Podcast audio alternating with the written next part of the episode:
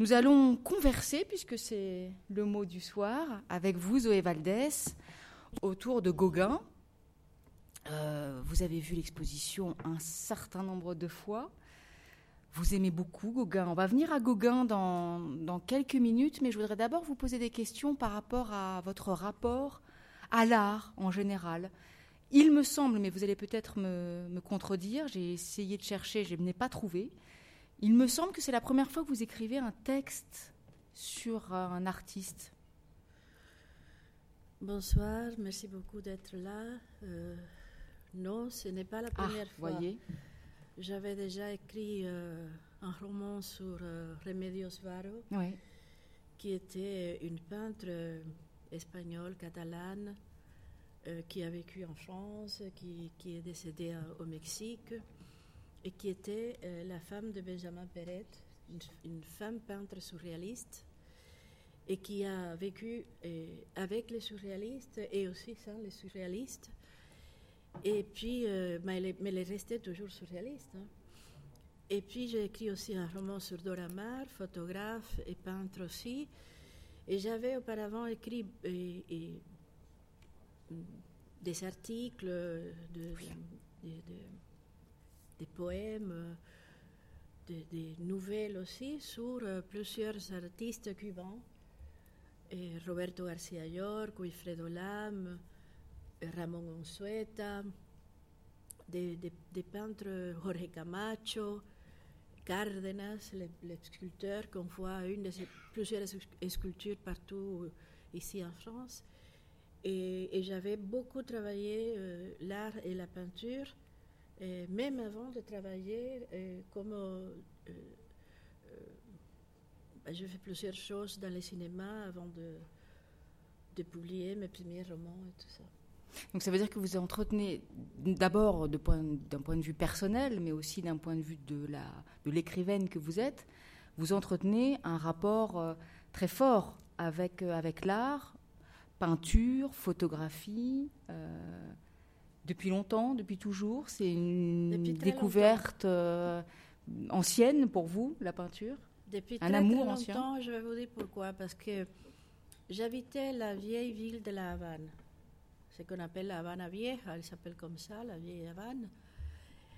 Et euh, il y avait, euh, il, y a, il, y a- il, y- il existe toujours, ce musée des beaux-arts qui était dans, la, dans les limites, là où s'achevait la vieille Havane, pour euh, les centres Havane. Et j'allais tous les jours, presque avec ma grand-mère, au musée. Et c'était à partir. euh, ma, grand-mère était. euh, elle aimait beaucoup euh, le Fayoum, la salle, les salles égyptiennes. C'était des collections qui ont- que des gens avaient fait avant la Révolution. Donc on allait beaucoup voir ces- la peinture euh, de toutes sortes, euh, des sculptures et tout ça, et la peinture cubaine aussi. Et j'étais, euh, j'ai grandi dans ces salles presque, et j'adorais ça parce que on, avait, on vivait dans une petite chambre, on n'avait pas beaucoup d'espace, donc nous avions soit les parcs de la vieille Havane, et de la Havane, soit les musées. Et évidemment, je préférais les musées, parfois les parcs, tout ça, parce que j'étais un enfant, mais je préférais toujours les musées. Alors là, je ne sais pas pourquoi. Et vous avez continué en France? Oui, toujours, toujours. euh, je crois que je, justement, je, je suis restée en France pour euh, ces Louvres qu'on a, et puis aussi les grands palais, et toutes ces expositions qu'on a la chance de voir ici à Paris, et, et aussi partout en France. Alors Gauguin, Gauguin, c'est un long compagnonnage également. Gauguin, vous l'avez rencontré comment Vous vous souvenez? Oui, c'est une histoire euh, c'est une histoire très très simple. Je, je vivais comme je, je disais tout à l'heure dans une petite chambre, dans une maison de voisinage à la vieille Havane. On n'avait rien, on avait sur les murs que euh, de la peinture euh, déjà qui tombait et tout ça. Et un jour, ma mère arrive avec une revue étrangère. À l'époque, euh, euh, avoir une revue étrangère, c'était difficile parce que c'était interdit, surtout s'il venait de pays euh, occidentaux. Et, et là, c'était une revue, il y avait plusieurs choses. Je ne me souviens pas de quelle revue il s'agissait, mais il y avait surtout un reportage sur euh, la peinture. il y avait euh, une, une, image de Gauguin qui m'a beaucoup plu, qui nous a beaucoup plu à tout le monde. Ma mère, ma grand-mère, ma tante, mon cousin, on habitait tous dans la, les mêmes, la même chambre. Et alors, euh, ma mère a, arraché cette page et a cherché de quoi la coller sur les murs et la coller sur les murs. Et c'était. Celle-ci? Et c'était lors de, de, leur corps. Et, cette peinture, euh, évidemment, c'était euh, notre, seule, euh, notre seule image dans la, maison et c'était notre trésor.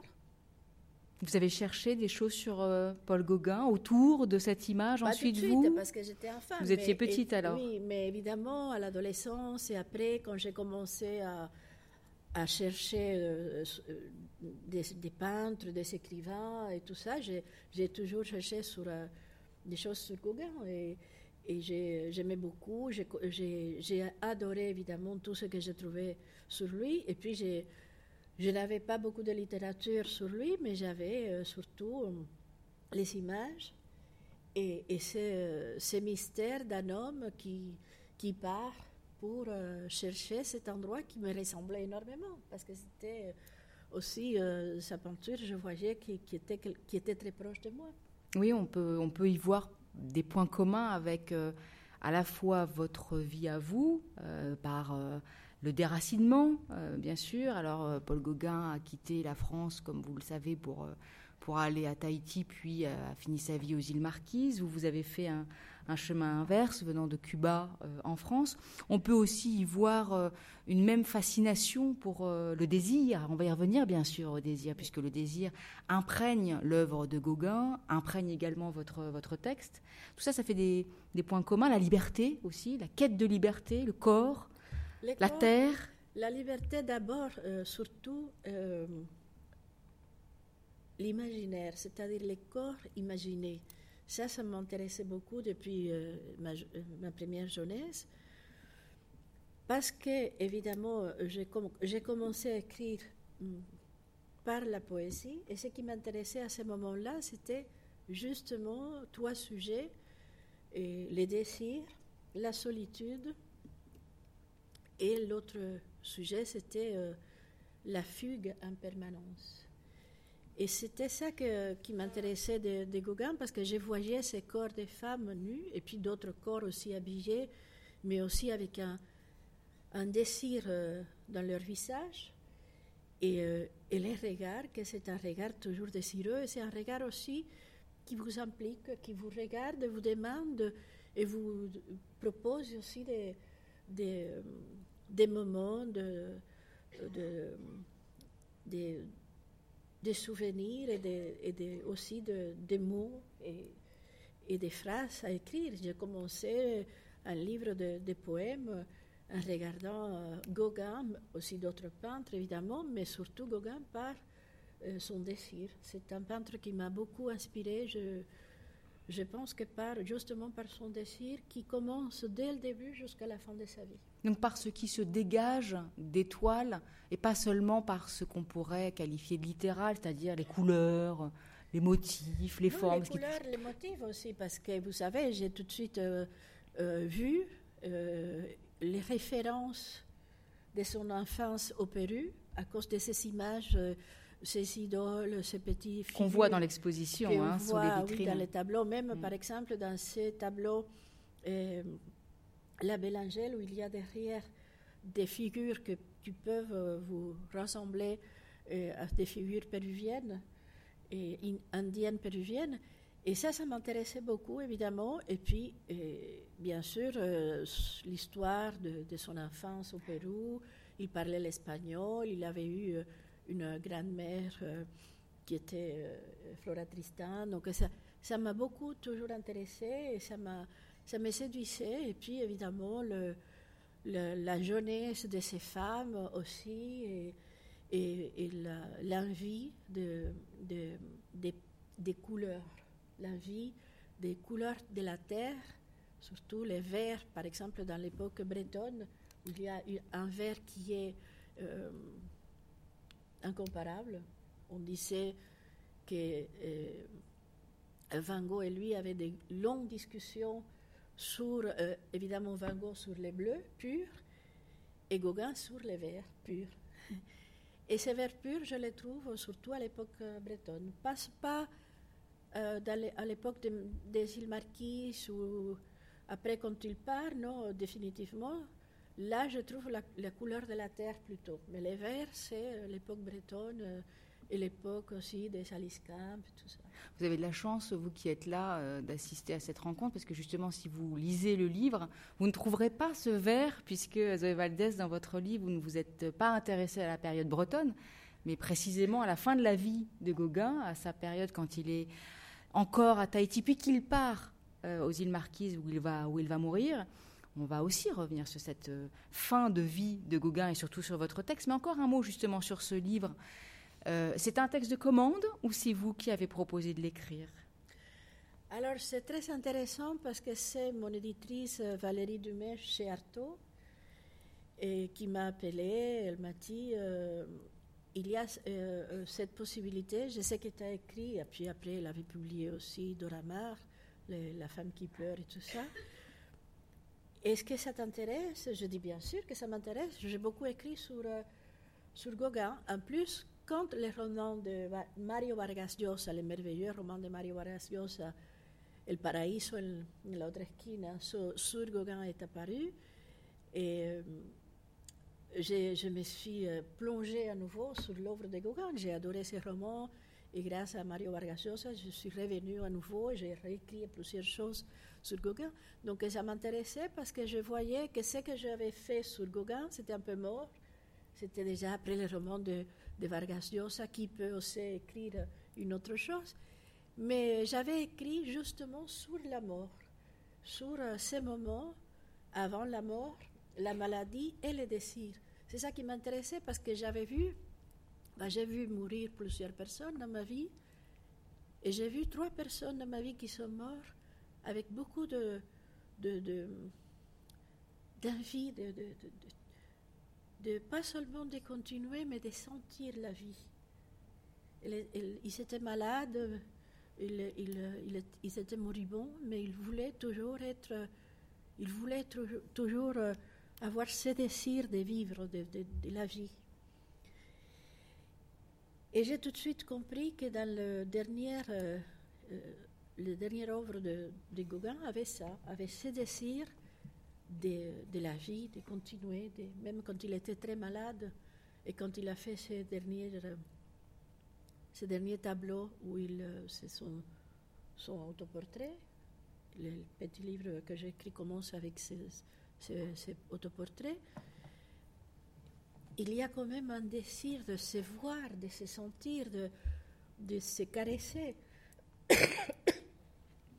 et ça m'avait énormément intéressé et pour évidemment pour un écrivain, pour un romancier, ces moments-là, c'est, c'est de la pure inspiration, c'est, quelque chose qui, qui vous donne envie d'écrire et de, et de de découvrir un peu plus euh, sur ce qui est la maladie, euh, la mort, mais aussi euh, la continuation de quelque chose, même si vous êtes en train de mourir, à travers le désir, justement. Vous avez donné le titre de votre livre à, inspirer de ce tableau, donc, hein, et l'or de, de, leur corps, qui donc fut le premier tableau de Gauguin que vous avez découvert enfant. Vous avez vu, je le rappelle, l'exposition plusieurs fois. Il y a sûrement dans la salle beaucoup de gens qui ont vu l'exposition, qui sortent même peut-être de l'exposition. Quel regard portez-vous sur ce qu'on voit? C'est une immense exposition. Il y a énormément de périodes d'œuvres de, de, toile. Est-ce que pour vous, il y en a deux ou trois qui ressortent particulièrement, qui correspondent peut-être à celles que vous montrez dans votre livre, ou au contraire pas du tout? Lesquelles choisiriez-vous? Oui, ce n'est pas la seule exposition que j'ai vue de Gauguin, évidemment. J'ai vu d'autres, pas seulement en France. Euh, parfois, j'ai fait un, même un voyage pour voir une exposition de Gauguin. Mais euh, je pense que c'est euh, la plus complète et intéressante parce que ça parle justement, justement ça s'appelle Gauguin l'alchimiste. Donc ça parle de la matière, ça parle de, de ce qui était, de tout tout ce qui a fait et Gauguin, euh, pas seulement en tant que peintre, sculpteur, euh, écrivain aussi, ça, c'est quelque chose de très important pour moi. Et puis, merci beaucoup. Et puis aussi les, euh, les, les, les mélanges de couleurs qui viennent toujours de la terre ou du verre. Et c'est la, la, on dit, la, la, la, base des couleurs, pour lui, c'est ça, c'est la, couleur de, les couleurs qui viennent de la terre et du verre. Et puis, évidemment, tous ces mélanges de matières. Euh, et je pourrais dire qu'il y a, évidemment, euh, et l'or de leur corps, parce que c'est un tableau qui toujours, euh, qui me séduit toujours, que euh, je ne suis jamais, je m'ennuie jamais de, je jamais de ce tableau. Et puis il y a évidemment l'esprit des morts veille où il y a cette fille qui est en train de trembler. On voit, même presque son tremblement sur un lit. Il y a les esprits qu'on voit derrière. Et puis il y a Gauguin qui est lui-même euh, représenté euh, comme un esprit. Il se, représente comme un esprit. Et puis il y a, cette, euh, il y a énormément de tableaux évidemment. Mais il y a l'autre qui est beaucoup plus simple, c'est Terre délicieuse, parce que c'est une femme qui est, qui est forte, qui est nue, complètement nue, qui a une fleur entre ses doigts. Et puis elle a, elle a une, un regard euh, comme celui de la belle Angèle. Elle vous fixe et elle vous, elle vous questionne et elle vous raconte aussi euh, son histoire, même si elle est euh, comme ça, dans une position assez simple, début, et vous regarde et c'est tout. Mais dans son regard, il y a beaucoup plus de nudité que dans son corps. Parce qu'il y a beaucoup plus de désir dans son regard que dans son corps. Tout ce, tout ce désir qu'il y a dans ces corps de femmes vient de son regard. Et c'est ça qui m'intéresse de, de, ces tableaux. Il y a énormément, évidemment, euh, des tableaux qui m'intéressent. Il y a ces tableaux qui, qui sont, ces deux tableaux qui sont dans l'exposition de, de, de l'époque où il, il était avec Van Gogh, avec les femmes qui sont en train de, de laver euh, et comme ça dans une rivière. Ces deux tableaux sont très intéressants parce qu'il y a un il y a tout l'esprit euh, désorganisé, un peu euh, sauvage, euh, un peu non, assez, très sauvage de, de, Gauguin, et puis il y a évidemment la calme, la tranquillité de Van Gogh, et, et ce sont deux tableaux peints par, euh, par Gauguin. Calme et tranquillité qui sont euh, à l'opposé de la figure que vous avez euh, dépeinte, que vous avez décrite avec vos mots euh, dans, ce livre, et la terre de leur corps. Donc, la terre, parce qu'effectivement, les couleurs de la terre vous ont beaucoup inspiré. Les mots naissent aussi des couleurs, hein, vous le disiez. Mais donc, venons-en à ce, personnage de, de, Gauguin en fin de vie que vous avez choisi de, de dépeindre. Alors, une question toute simple. Euh, pourquoi la fin de vie? Pourquoi cette, ce moment-là de la vie qui est vraiment... Vous avez commencé d'y répondre en disant ce moment de la mort où il y a à la fois ce désir, non pas de continuer, mais de vie très fort. Est-ce que c'est cette raison-là qui vous a poussé à choisir ce moment précis? Oui, parce qu'il était, c'est-à-dire il avait, c'était pas, ce n'était pas un vieillard, c'était, il avait la cinquantaine, et puis c'était quelqu'un qui était à mon avis, dans ce moment-là, il était dans la cime de son art. Il était vraiment, euh, il avait envie de continuer, mais il était très malade, il était aussi euh, seul, et il voulait aussi continuer à aimer. C'est, en plus, c'est un peintre qui m'intéresse énormément parce que il, euh, il aime toujours, il a envie de créer et d'aimer, et pour, lui, c'est ces deux choses-là qui sont très importantes pour lui. Aimer, aimer les femmes, et créer, et peindre, et c'est tout. Et à, ce moment-là, il est très malade, il, sait, il sait qu'il est mourant, mais il veut continuer, il ne veut, pas s'arrêter, il veut, il a des projets, il regarde toujours, il cherche toujours ailleurs par euh, les fenêtres, il, cherche évidemment les jeunes filles pour continuer à, esquisser ses corps et, à dessiner ses corps qui l'ont toujours donné envie et, et désir de, de créer et de, faire, de, faire son art. Vous parliez des, tableaux que vous avez particulièrement aimés dans cette exposition. Vous êtes assez cohérente avec vous-même puisqu'il euh, y en a plusieurs qu'on retrouve à l'ouverture de votre, de votre texte, dont Terre délicieuse, euh, dont évidemment euh, Poème barbare avec cet esprit à côté, et puis l'autoportrait au chapeau. L'autoportrait au chapeau qui correspond à votre incipit, à l'ouverture de votre texte c'est un autoportrait. J'aimerais bien que vous nous le lisiez pour que les, spectateurs euh, ici entendent votre langue à vous, fiévreuse comme l'est. Je ne sais pas si je vais, très bien lire parce que j'ai un accent épouvantable, mais bon. Euh, je, dois dire que toujours la peinture m'a beaucoup inspirée. Et quand je ne. Par exemple, quand j'écris un livre qui n'a rien à voir avec la peinture ni avec un peintre, j'ai toujours besoin, pas de lire un livre sur euh, l'art ou sur euh, l'histoire que je suis en train de raconter. Ça, ça, peut être une autre histoire qui n'a rien à voir avec l'art, mais j'ai toujours besoin d'aller voir la peinture. C'est la peinture que je cherche toujours pour écrire. C'est la vraie peinture qui m'intéresse. Euh, la, matière d'un peintre, le, son, comme on, dit en, espagnol, su palette. Je ne sais pas si on dit sa palette en français. Hmm. C'est ça qui m'intéresse et ça m'inspire énormément. Comme la musique. Et justement, euh, euh, il y a dans cette euh, biographie de Pierre Dex, il y a une phrase, je ne sais pas si je vais la trouver, mais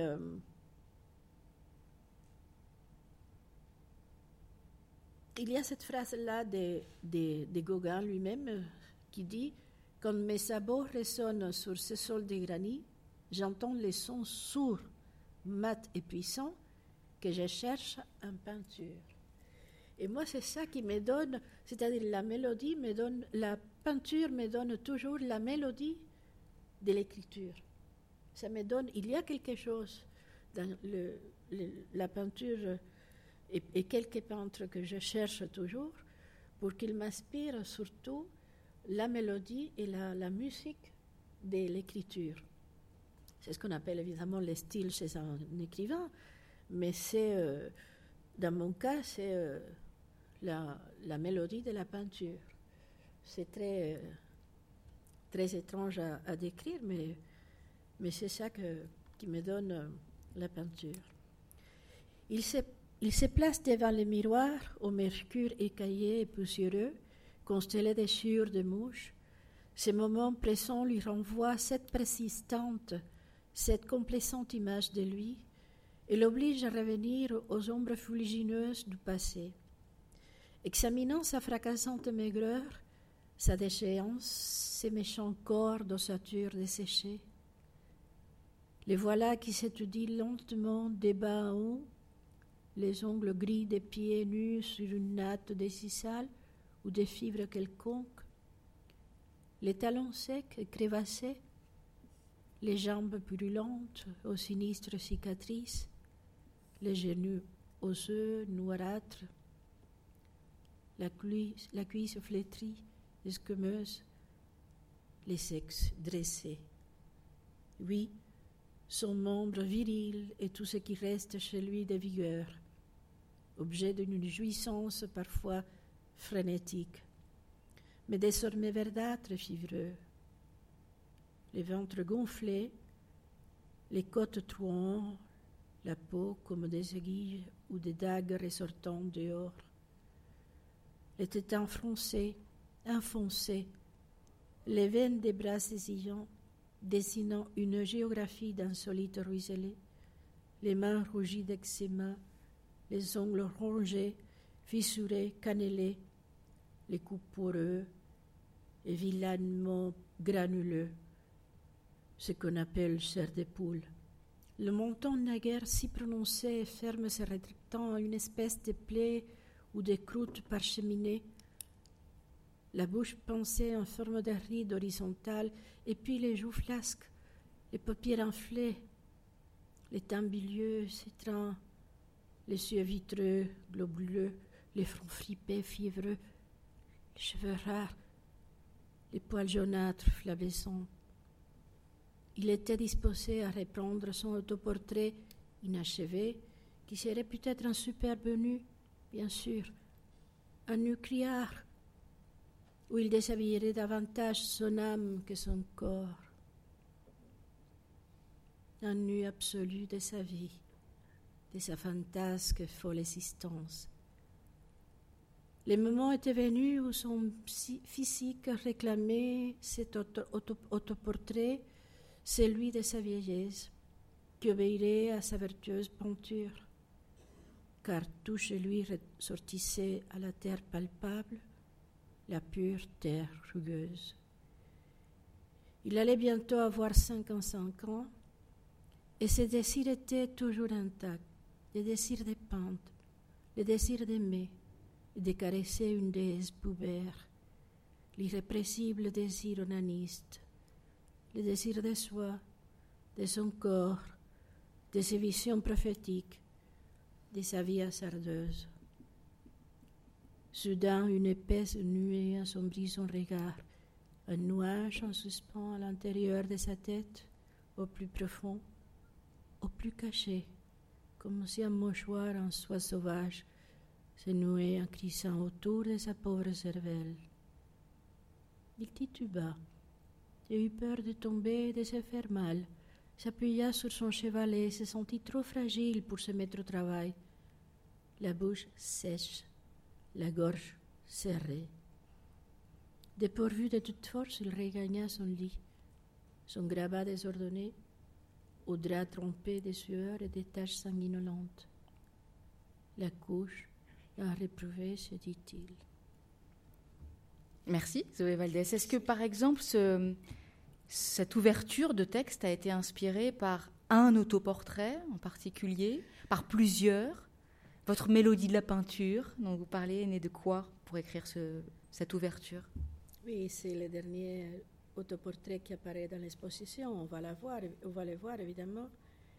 C'est ça qui m'a inspiré, mais aussi euh, vous savez, c'est la, force de la peinture de Gauguin, c'est qu'à partir d'un de, ces tableaux, de ces autoportraits, on peut imaginer, on peut aussi.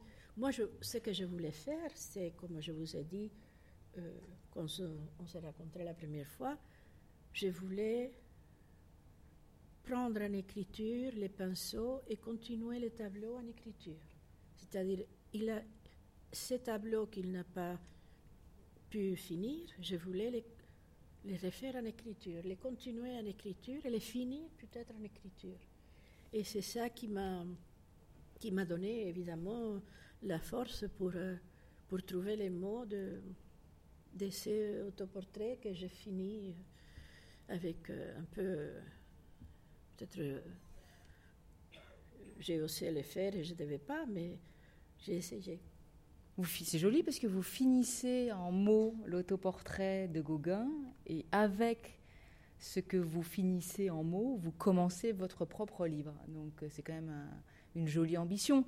Ensuite, euh, vous parliez des esprits, des esprits qui sont très présents dans l'œuvre de Gauguin, de fait, qui sont très présents dans votre livre aussi, à travers tous ces esprits, ces fantômes qu'il convoque. Parce que sur son lit, là, duquel il peut tomber parfois, malade comme il est, souffrant comme il est, avec une jambe qui s'est infectée. Toutes, les informations que vous donnez sont naturellement vraies, hein, sont, des vraies informations sur la vie euh, de, Gauguin. Eh bien, à partir de là, à partir de son lit, qui va pas être complètement son lit de mort, puisqu'il va changer, mais il, convoque, ou, ou, plutôt il est convoqué par les morts autour de lui, ou par les présences de sa vie. Alors il y a ses enfants, en particulier Aline, qu'il adorait. C'était, c'était sa fille préférée, il avait cinq enfants, qu'il a laissé à Paris quand il est parti euh, à Tahiti, qu'il a laissé avec leur mère, euh, Maître Sophie Gade. Et puis il y avait Clovis, le petit Clovis, qu'il a emmené un temps avec lui à Paris, euh, et puis qu'il a aussi laissé, abandonné. Et donc ces deux enfants occupent son esprit, viennent le, perturber, et donc il se met à, les insulter, à avoir des mots très durs enfin, dans votre, sous votre plume. Pour eux, on sent une, forme de très grande violence doublée d'une très grande culpabilité. Ce sont les, premiers fantômes convoqués. Oui, c'est-à-dire, j'ai beaucoup lu sur, euh, sur Gauguin, et j'ai lu quelque part, et je ne me souviens pas où, qu'il avait euh, parfois des moments euh, évidemment très douloureux, très tristes au sujet de sa fille Aline et de sa mort, et de Clovis qu'il a dû laisser dans un pensionnat et qu'il n'a jamais revu, de ce que parfois on raconte une autre chose, mais c'est ce que presque tous les gens racontent sur, sur Clovis. Et c'est pour ça que je me suis dit, bah, c'est ces deux enfants-là qui vont apparaître. Ils vont, ils vont le, questionner et il va répondre évidemment par euh, le, je ne dirais pas les sauvages, mais les primitifs qu'il qu se disait, qu'il se croyait. Je ne sais pas si je l'ai lu ou si, quand vous savez, quand on écrit euh, ces choses-là, quand on rentre en transe, et on commence à écrire avec les fantômes des autres, pas les vôtres. Dans mon cas, c'était les fantômes de Gauguin. Et on commence à douter si on a lu ou on a inventé. Et là, je crois que j'ai lu qu'il était par moments très. Euh, il avait des, des crises d'angoisse et des crises de violence contre la décision d'avoir euh, laissé surtout ses enfants, surtout ses enfants, et surtout ne pas avoir, euh, ne pas euh, être, présent pendant la mort de sa fille et, de tout ce qui s'est passé avec Clovis, avec lesquels, parce qu'il a dû prendre Clovis, sa femme lui a dit Je ne peux plus avec les cinq enfants, je suis seule, au moins prends un. Et il a pris Clovis et il a dû après euh, le mettre au pensionnat parce qu'il ne pouvait pas non plus, il ne vendait pas, il n'était pas dans des conditions, dans des, mauvais, des bonnes conditions de, pour, euh, pour avoir un enfant avec lui. Parce qu'il faut dire qu'il était, euh, il était quand même banquier, il avait une situation bien placée, il a tout plaqué pour, peindre. Pour son art, oui, pour son art et pour, surtout pour vivre ce qu'il voulait vivre. Il voulait vivre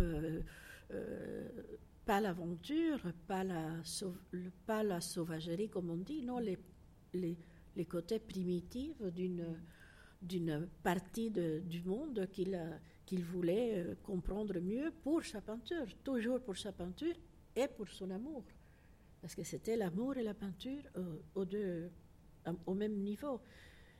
Donc j'imaginais sa rage devant les faits qu'il n'a pas pu euh, être présent et que là, qu'ils ont présent un, fantôme, euh, il ne peut rien que, qu'être euh, évidemment violent et, et, de sortir aussi sa rage parce que euh, il, il, reçoit les questionnements de ses enfants, mais il se questionne lui-même mm. aussi. Il est, il, sa rage, c'est contre ses enfants, mais aussi contre lui et contre sa femme, évidemment.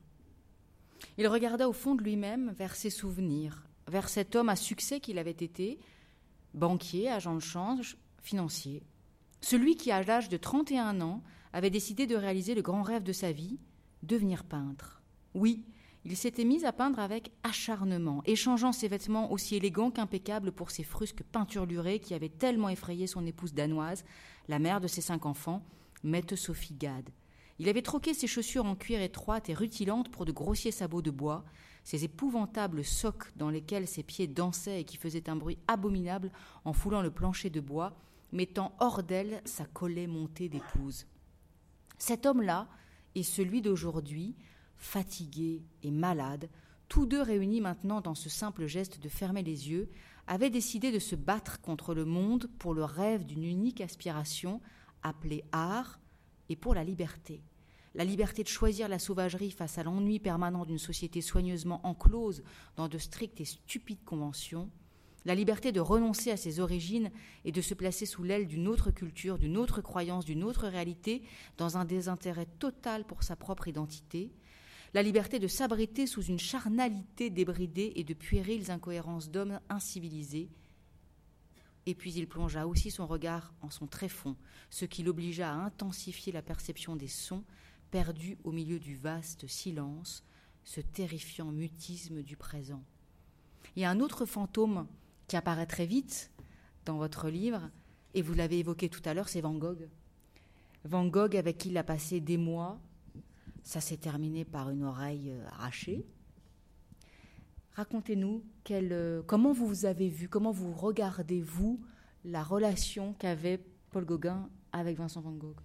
Oui, c'était grâce à Théo, le frère de, Van Gogh, qui l'amène là-bas avec euh, pour qu'il puisse rester avec. Euh, ah, là-bas, c'est Arles Oui, avec, euh, avec Van Gogh un, moment pour, euh, pour qu'ils travaillent tous les deux ensemble. Et ça, ça évidemment, ce qui m'intéresse de cette amitié, c'est que c'est une amitié où il y a beaucoup plus de silence que des de verbes, que des de, de conversations. Il y a beaucoup plus de peinture et de regards un qui regarde la peinture de l'autre, l'autre qui étudie la peinture. Et ça, ça m'intéresse énormément parce que c'est évidemment le silence qui, qui nourrit et, et, la peinture et l'art qui nourrit cette amitié. Et puis, évidemment, il y a, je pense, une attraction aussi euh, euh, sensuelle. C'est-à-dire, je crois que les, les, deux hommes se sont aimés énormément et ils se sont euh, aussi ils se sont fâchés à cause aussi de la façon qu'il y avait l'un comme l'autre de, de, voir, par exemple, les, les verts, les bleus, par des, petits détails qui sont, dans le, qui sont très importants pour nous, des petits détails, évidemment, mais pour eux, ce sont des détails très importants, vitaux de, de leur art, de leur peinture. Donc c'est ce mystère-là qui m'intéresse. Vous savez, euh, il y a quelqu'un qui écrit euh, qu'il avait eu une relation homosexuelle. Je ne m'intéresse pas ça, je ne juge pas ça. Ce, que je, ce qui m'intéresse, ce qui me, qui, me, qui me donne envie de connaître un peu plus, c'est les mystères de cette amitié, les mystères artistiques, les mystères euh, profonds de, de, ce silence, et, passer avec une autre personne les temps euh, de, créer, de travailler et de, se connaître et de se deviner aussi, et peut-être de se décider aussi. Donc c'est ça qui m'intéressait, je trouvais ça tellement, je trouve ça tellement beau, et je trouve cette relation d'une beauté, c'est une histoire euh, que je pense, par exemple, j'ai beaucoup pensé à écrire, avant d'écrire, j'avais déjà écrit pas mal sur la mort de Gauguin, mais j'avais, j'avais pensé écrire sur cette relation beaucoup plus, beaucoup plus. Et je me suis dit, je ne pourrais jamais donner, je ne serai pas juste avec euh, ce qui s'est passé, parce que le mystère est tellement grand. Il y a la violence, il y a, parce que c'est, euh, euh, il essaie de, tuer Gauguin, Van Gogh, et puis il part, il s'agresse lui-même. Donc il y a, il, y a une chose euh, qui est complètement... Euh, qui n'est plus la réalité, que c'est déjà l'art. C'est déjà dans l'histoire de l'art, c'est déjà dans l'art, à cause de ces tableaux de, Gauguin, de Van Gogh pardon, qu'on voit, qu'on connaît tellement, et de l'oreille euh, et tout ça. Bon, ça, ça m'a je voulais les décrire, je me suis dit, je ne pourrais pas, je ne pourrais pas, je ne, je réussirais pas avec la beauté de tout ce, qui s'est passé entre eux et tous ces silences. Ces silences. On ne peut pas mettre des mots, peut-être un jour des images, peut-être euh, un film sur, euh, sur, ces relations, un film euh, où l'art soit important, pas un film commercial évidemment, mais où l'art soit important pourrait rendre justice, parce qu'il y a tellement de moments intéressants euh,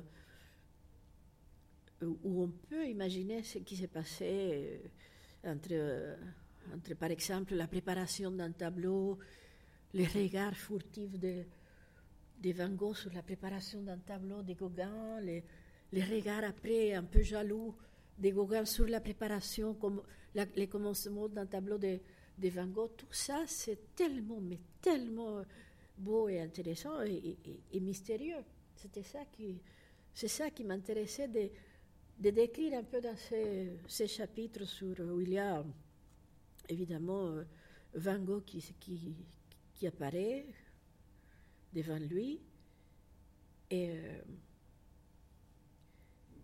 et il, est, euh, il est présent euh, dans son, plus, plus que dans, plus que euh, sa, dans sa maladie ou, ou, sa douleur ou bless, sa blessure, dans, toujours dans son désir. Le désir et le sensuel, avez-vous dit euh, tout à l'heure, et Oui. à vrai dire, euh, c'est peut-être cette ultime quête de l'artiste, hein, le sensuel, c'est la seule chose qui, qui peut apaiser ses souffrances et ses visions cauchemardesques, avec une présence en particulier, une présence qui, est elle aussi absente puisqu'elle est partie, une présence qui a énormément compté euh, pour lui. C'est une jeune fille. Quand il l'a rencontrée, c'était entre les deux. Oui, c'est une jeune fille, une petite jeune fille, on va dire. Elle avait 13 ans. Théamana, rencontrée à Tahiti, qui est partie, euh, qu'il a aimé. Elle lui a inspiré, dites-vous, euh, plus de 60 tableaux. Et il a vu défiler euh, des jeunes filles euh, qu'il aime, avec un désir euh, irrépressible, un désir euh, violent. Alors évidemment, il, apparaît aujourd'hui un peu comme un Weinstein. Il apparaît comme une bête, comme un ogre. D'ailleurs, vous dites, hein, à quel moment vous, en faites une bête? Vous en faites une bête. Il se, il se caresse de façon obscène. Il ne contrôle pas son désir. Il dit le sexe n'a pas d'autre façon d'être que d'être sauvage. Il apparaît un peu comme un ogre euh, avec ces jeunes filles. En tous les cas, c'est comme ça qu'on le lit. Peut-être n'est-ce pas comme ça que vous avez voulu l'écrire. Je ne suis pas d'accord. Je n'aime pas les comparaisons avec la- l'actualité d'aujourd'hui parce que l'actualité d'aujourd'hui, déjà, c'est Weinstein ou Weinstein ou je ne sais pas comment il s'appelle.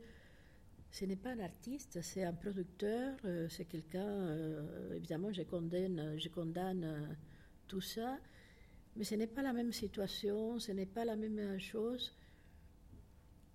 Euh, Déjà à l'époque, la relation entre les hommes et les femmes, l'âge de la femme était entre 14 et 15 ans, donc c'était approuvé cet âge-là. Et puis je vais vous dire une chose, je suis, je suis, euh, je suis une fille du Nil, qui vient du Nil, euh, je ne connais pas évidemment la sexualité de ces années ici en France, mais je connais la sexualité des jeunes filles des îles. C'est vrai qu'il y a énormément de gens qui profitent de tout ça, mais c'est vrai aussi que nous, on commence très vite à aimer aussi, qu'on adore euh, euh, avoir euh, euh, les, garçons derrière nous, qu'on on se montre énormément. Que. Moi, je me souviens par exemple que j'ai eu à une certaine époque, j'avais entre 14 et 15 ans, c'était une époque où euh, j'avais une, une espèce de manie de me déshabiller partout, et j'ai adoré les hommes beaucoup plus âgés que moi. Donc on ne peut plus continuer avec euh, ces comparaisons et cette chose-là, parce que la vie est tellement compliquée. L'art, c'est encore plus compliqué, parce que c'est un mystère, un mystère énorme. Donc s'il était... euh, euh, violent, je ne sais pas, je ne peux pas dire que euh, il était peut-être euh, peut-être pas. Vous dites qu'il les kidnappait, hein, à la il les kidnappait les, les parce jeunes que filles. non, je le dis pas, je le je je l'écris. Vous dites et- que vous avez lu que. oui, et on les raconte énormément. Et, et on, et on a, on a eu pas mal de, de, de critiques où on le- on l'appelle euh, pédophile et tout ça. Bon, vous savez aussi, euh, comment il s'appelle euh, euh, Il y en a beaucoup aujourd'hui. Mahoma était aussi un pédophile, euh, c'est-à-dire si on va pour, par, par ce chemin-là, il y a tellement. Chaplin était aussi un pédophile parce que Ona était très jeune quand il s'est marié avec elle. Et Mahoma, euh, vous savez, 9 ans. Donc, euh, vous voyez, donc, moi, je, ne, je, je, je constate, j'écris ce qui s'est passé. Mm. Il est kidnappé. Mm il s'était peut-être. Il y a une qui était euh, négociée avec ses parents. Mm. Et, mais peut-être après, quand elle vivait avec lui, on ne sait pas ce qui s'est passé. Nous, ce qu'on a, c'est la peinture. Mm. Ce qu'on a, c'est euh, ces filles qui sont dans ces tableaux on peut, on peut pas qui, qui, se prête à la, qui se prête à la peinture, qui se prête à la toile, mais plus que ce que vous écrivez, Zoé Valdez, parce que vous écrivez la peur quand même de ces fillettes. Ah oui, on a évidemment, il y a toujours peur. Je, vois, je viens de voir un court métrage d'une fille qui est en train, qui fait un crowdfunding pour pouvoir faire son film. Elle, a 21 ans. Elle vit en France. Elle est, allemande. Son premier film s'appelle Les Désirs, sa trilogie de l'imaginaire. Il y a le désir, la solitude et la honte. Et elle s'inspire beaucoup de la peinture. Et, et je, lui je lui demandais pourquoi tu as, choisi la, les désirs pour ton première euh, euh, histoire, ta première histoire? Elle m'a dit parce que on a peur quand on désire. Évidemment, on a toujours peur. On a peur, on a peur de beaucoup de choses. Quand on voit son film, la fille, elle est nue, elle, a les jambes ouvertes comme ça. Mais quand on voit son visage et quand on voit son corps, on voit les désirs, mais on voit aussi la peur, les tremblements, comme dans la fille qui est nue dans la chambre de, des, esprits qui veillent. Donc, et les corps, d'une jeune fille euh, passent pour des moments euh, euh, où il y a énormément d'émotions, des émotions où la peur est, fondamentale. On a, on a toujours, même quand même j'ai 58 ans aujourd'hui, et, et, mon corps, je sens parfois la, peur de mon corps devant le désir. Et, et j'ai eu déjà, je ne sais pas combien de maris, combien je me suis divorcée, mariée, veuve combien de fiancés. Donc la peur, elle est toujours là. Mais la peur vous apprend beaucoup de choses. On, vit dans des sociétés où on a peur d'avoir peur, peur de désirer, peur de, peur de ceci, peur de cela. Et, et, sinon, on est, euh, on est comme euh, on est devant, euh, devant par exemple, on, on, est devant toujours le des barrières. Et j'ai l'impression que les, barrières d'aujourd'hui sont beaucoup plus dangereuses parce que les barrières d'aujourd'hui vous empêchent de faire beaucoup de choses avec euh, courage et avec honnêteté. Et euh, j'ai lu, par exemple, vous parlez de ce monsieur de, producteur de cinéma, j'ai lu euh, un truc d'une fille qui dit Oui, il, m'a fait ses peur, mais je suis allée chez, dans sa chambre. Évidemment qu'il est allé dans sa chambre, parce que la peur séduit. Et on dit J'ai trouvé sur les réseaux sociaux les gens qui disaient Mais pourquoi elle est allée dans sa chambre? Mais j'aurais fait la même chose, parce que la peur séduit. On va arriver au. Et peut-être elle ne se disait, parce que même pas, ah oui, oui, j'aurai un Oscar, j'aurai. Non! Non, qu'est-ce qui, la seule chose de voir, de, qu'est-ce qui va arriver, que, pourquoi il m'appelle dans sa chambre? Ce sont des choses que, ces, choses, on peut pas les juger. On peut pas, on est, on est, on est, on peut plus continuer à se fermer. On doit s'ouvrir toujours à, à, à ce qui est euh, l'art, la vérité, le, le, mystère humain aussi. Il, il, dit une chose, euh, je reviens sur Gauguin parce que c'est mieux. C'est euh, pour, hein C'était fait pour. il dit Teamana, c'était la plus intelligente. Ça, c'est essentiel, essentiel pour moi. Elle m'a appris beaucoup de choses. Ça, c'est essentiel parce qu'on voit dans ce tableau où il y a Teamana que c'est vrai qu'elle lui a appris beaucoup de choses. Que peut-être il y avait une relation violente, mais elle, elle n'était pas. Elle, elle, donnait aussi. Il avait. Et peut-être des choses. Euh, il y a une autre. Euh, qui les fait souffrir, qui n'a pas, été sa vainée, mais qui les fait souffrir quand même. Et il dit, et, elle, euh, elle s'est perdue, elle, elle, elle, il commence à pendre justement parce qu'elle elle disparaît. Bah, à ce moment-là, je pense c'est quelque chose de complètement différent, mais évidemment, je pense à Albertine de Proust. Et je pense à, énormément de, jeunes filles qui, qui, ont disparu, qui ont disparu pardon, dans la littérature et dans la peinture. Et, c'était ça, c'est ça que, et la violence, elle, est, évidemment, elle est là, la peur. Euh, ce n'est pas un homme parfait, c'est un homme, c'est un peintre surtout, avec tous ses défauts. Et il il, il sait qu'il est en train de mourir justement parce que sa vie n'a pas été une vie euh, des banquiers. C'est une très belle fin.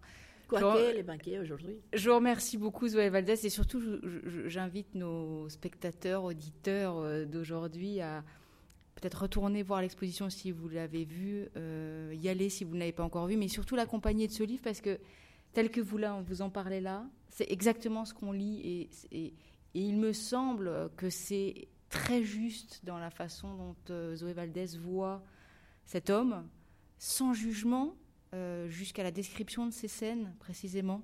Je suis très contente de ce que vous avez dit là parce que voilà, c'est ce qu'on ce qu'on retrouve ben, vraiment en vous lisant. Vous me l'avez demandé eh et, on fait, on fait un duo infernal. Il, faudra, il faudra qu'on se retrouve à nouveau parce que c'est vrai que pendant l'entretien, j'étais très très contente de, d'avoir fait l'entretien avec vous. Alors, ça, fait deux fois que vous faites une En fait, nous avons fait une visite de l'exposition euh, par les yeux de Zoé Valdès pour euh, les matins de France Culture, les matins du samedi de France Culture, dont, je m'occupe. Vous pouvez retrouver bien sûr sur franceculture.fr. C'était magnifique d'être accompagné par vous et aujourd'hui, c'était vraiment magnifique. Merci beaucoup. Merci à vous.